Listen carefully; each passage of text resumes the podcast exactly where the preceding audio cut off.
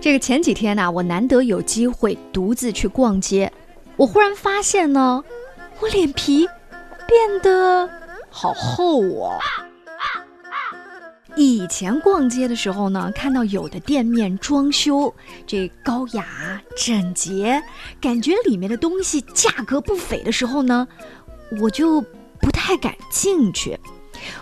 我想啊，生怕万一试穿的衣服非常合身，那我到底是买还是不买呢？你别买了，省点钱给孩子用。哎，你看这件衣服上写了你名字，哎，买它买它。买，这有点贵呀。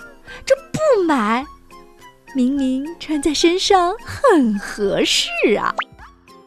最关键的是什么呢？这个服务员的服务啊，他非常细致到位，从进门到试穿，哎呀，都是笑眯眯的，还不停的夸赞我太，好看了吧？凹凸有致，太显您的气质了。让我的自我感觉特别良好。可是我想一想呢，家里面有一个小的在嗷嗷待哺，那个大的呢也要上各种培训班，这一件衣服够半个月的菜钱，这可怎么办呢？我就只能假装自己 这件衣服不太适合我，然后我跟逃命一样的换下衣服，快步离开。我跟你讲，我都不敢多看服务员的脸一眼，我生怕他会不高兴，给我脸色看。离开之后呢，我远远的看着店铺，我还会暗自下决定。等我以后有了钱，我一定要来买这里的衣服，一个款式，每个颜色我买一件，而且我要大大方方的，我绝对不要像今天一样做贼一样哦。那会儿呢，我认为自己这个状态是因为钱包不够丰厚，所以跟自己别扭。结果时隔多年，我再次逛街，我发现，以前我只是脸皮太薄了。以前我听到这些声音，那么穷，哼，买不起就不要逛了。哼，没钱你就不要试穿啊！没钱还逛什么街啊？真是。嗯，我会暗暗难受好几天。而现在的我已经不再是当年的我。哈根达斯月饼便宜卖喽，给你个超折扣价。穷，嗨，姐，店里做活动，免费给你领一套兰蔻的试用装丑，我用不着。啊。呃，那那先不打扰了啊，以后有需要到我们店里了解一下。哎，姐，我们店新开张搞促销，您过来看看，免费送你一个养生脚垫。懒，不养生，凑合活。哦，好的好的。哎，小大子，小大子，我家免费测量内部脂肪，量身减肥。我胖，我自信。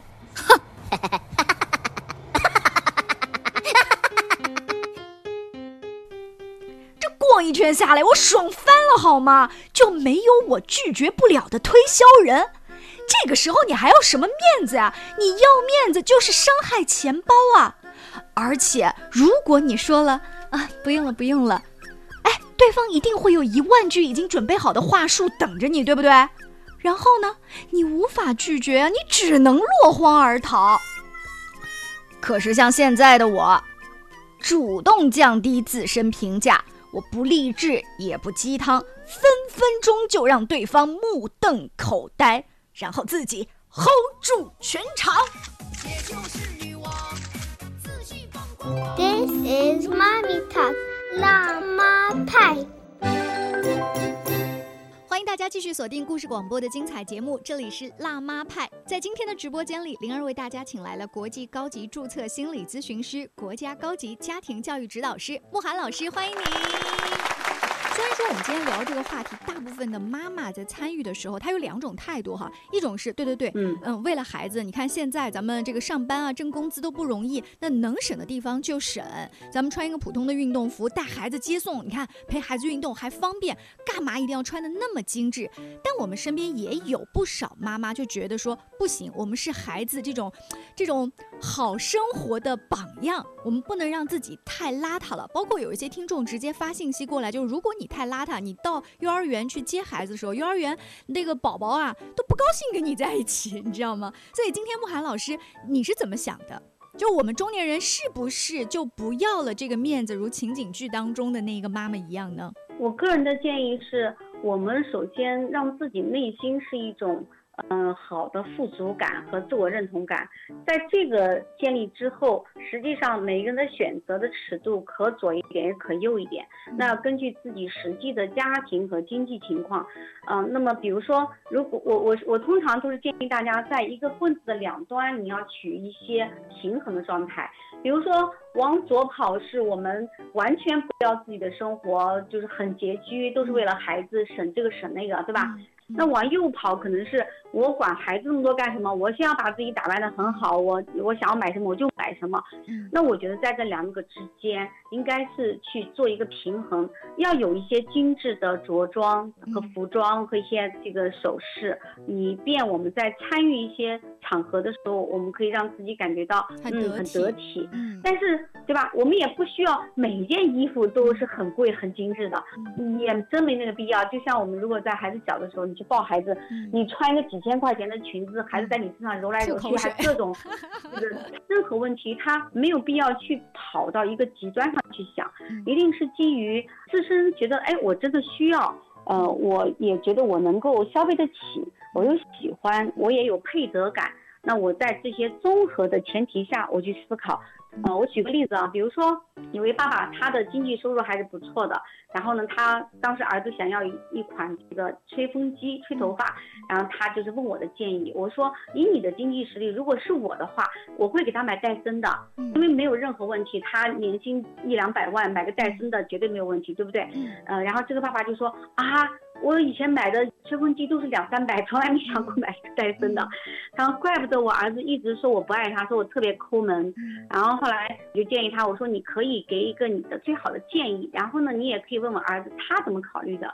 当他告诉儿子他是有资格在他们家的经济能够允许的情况下享受这个比较好的东西的时候，儿子反而选择的是一个小米的六百多的一个。哦。儿子说，嗯，他感受到了爸爸对他的爱，但他觉得这个六百多的对他来说已经可以了，而反而其实儿子在这种真的被爱的状态下，他选择了一个比较平衡的结果，并不是我们一定要把自己打扮到极致，或者说超出我们的经济范围，然后我们才让才能让孩子感觉到，哦，好像呃他的妈妈怎么样，他的爸爸怎么样，是而是我们在自己的经济承受能力下。我们去思考，我们怎么以不浪费的情况，我们可以把这样这个东西，如果买了，我就买个我能承受的比较好的质量的。刚才慕寒老师举的这个例子，不管是从孩子的角度啊，还是我们换做就是这些妈妈她自己的角度，她觉得她被充分的看见了，她被爱包裹着的，所以她就能够接受一个看起来嘛，哪怕普通一点的吹风机也好，哪怕衣服也好，她内心无所谓，她不觉得我一定要那个高级的吹风机来证明我是被关爱着的。是的，嗯、这个当中有一对我们自己也是这样子的。嗯，这个当中，刚才慕寒老师提到了一个词，叫做配得感。配得感其实就是我们对自己的一个价值认同，我们爱自己的一个重要的方面。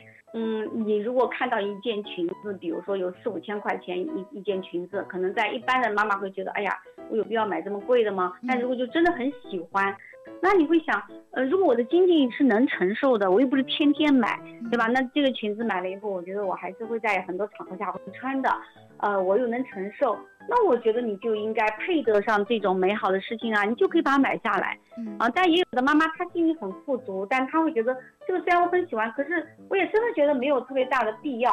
呃，不买的话我也不会有任何难受，因为我内在的真正的喜乐不是取决于外在的裙子衣服，而是取决于我内在自身的富足感。嗯，那他也可以不买。就你刚才讲的这两个比较，一定是你自己心里才有数的。就用什么来评估呢？就是你自己内心的感受买，嗯，你也会觉得很开心，嗯，我我配得上这美好的事物；不买，你也你也很开心，会觉得，嗯，那我依然是很开心、很富足的，因为我的自信啊、这个感受美好的感受又不是建立在衣服上面的，那所以你买不买都是对的。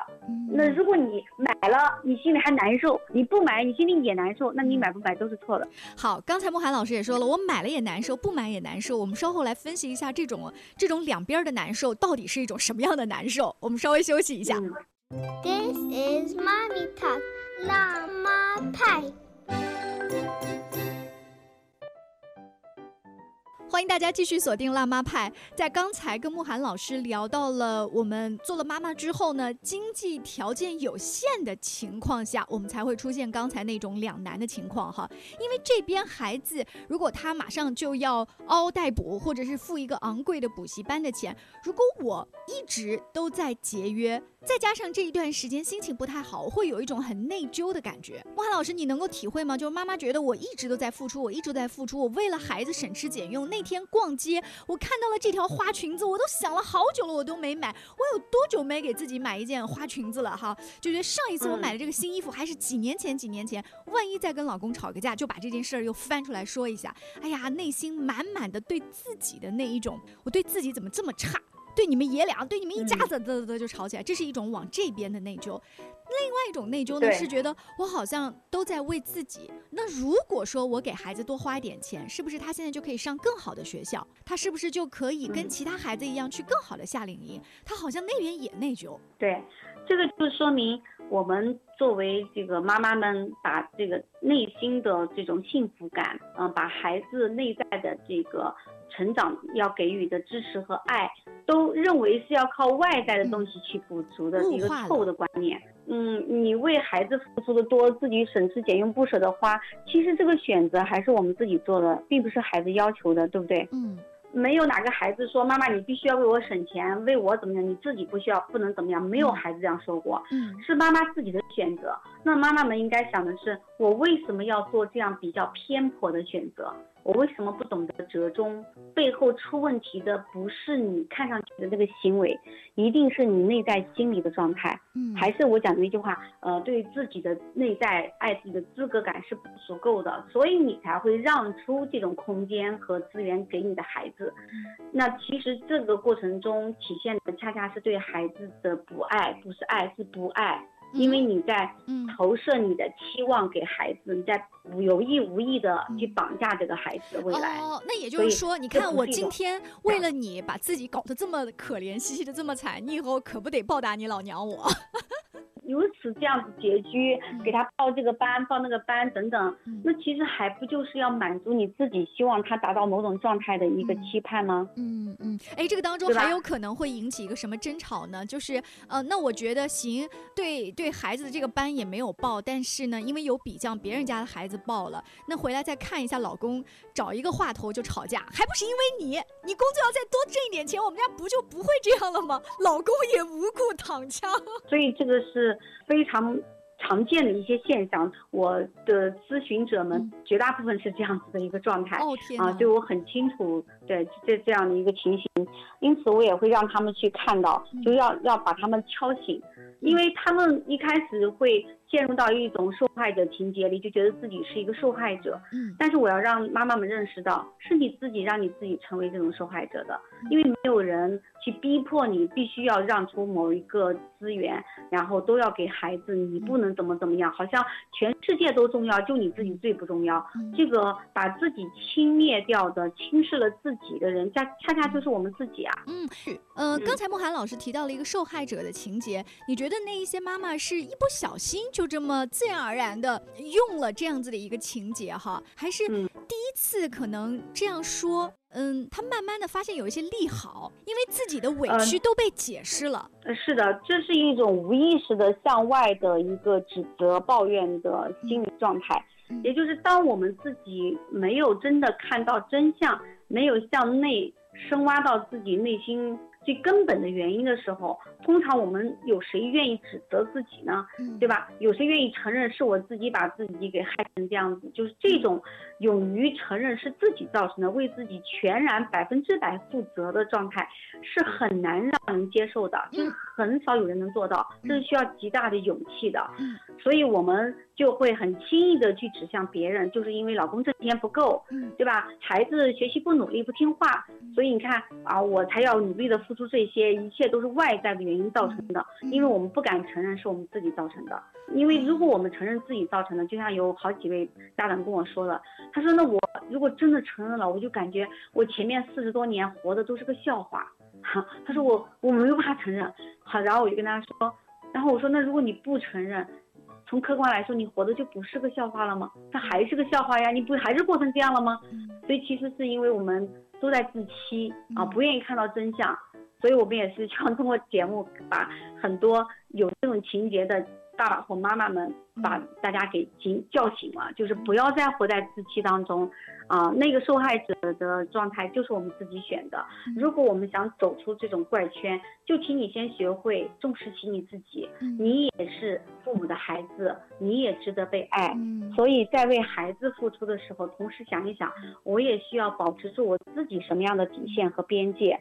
这样的话，你才能真的让孩子去学会怎么样成为一个有边界的人，怎么去尊重自己的边界，也尊重别人的边界。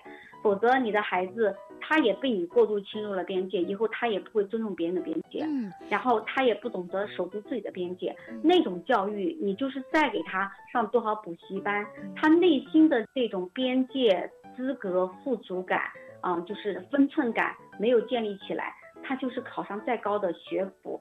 他也不会真正的幸福的。嗯，莫涵老师刚才也提到了，家长要去考虑自己那种受害者的情节是不是纠偏一下哈。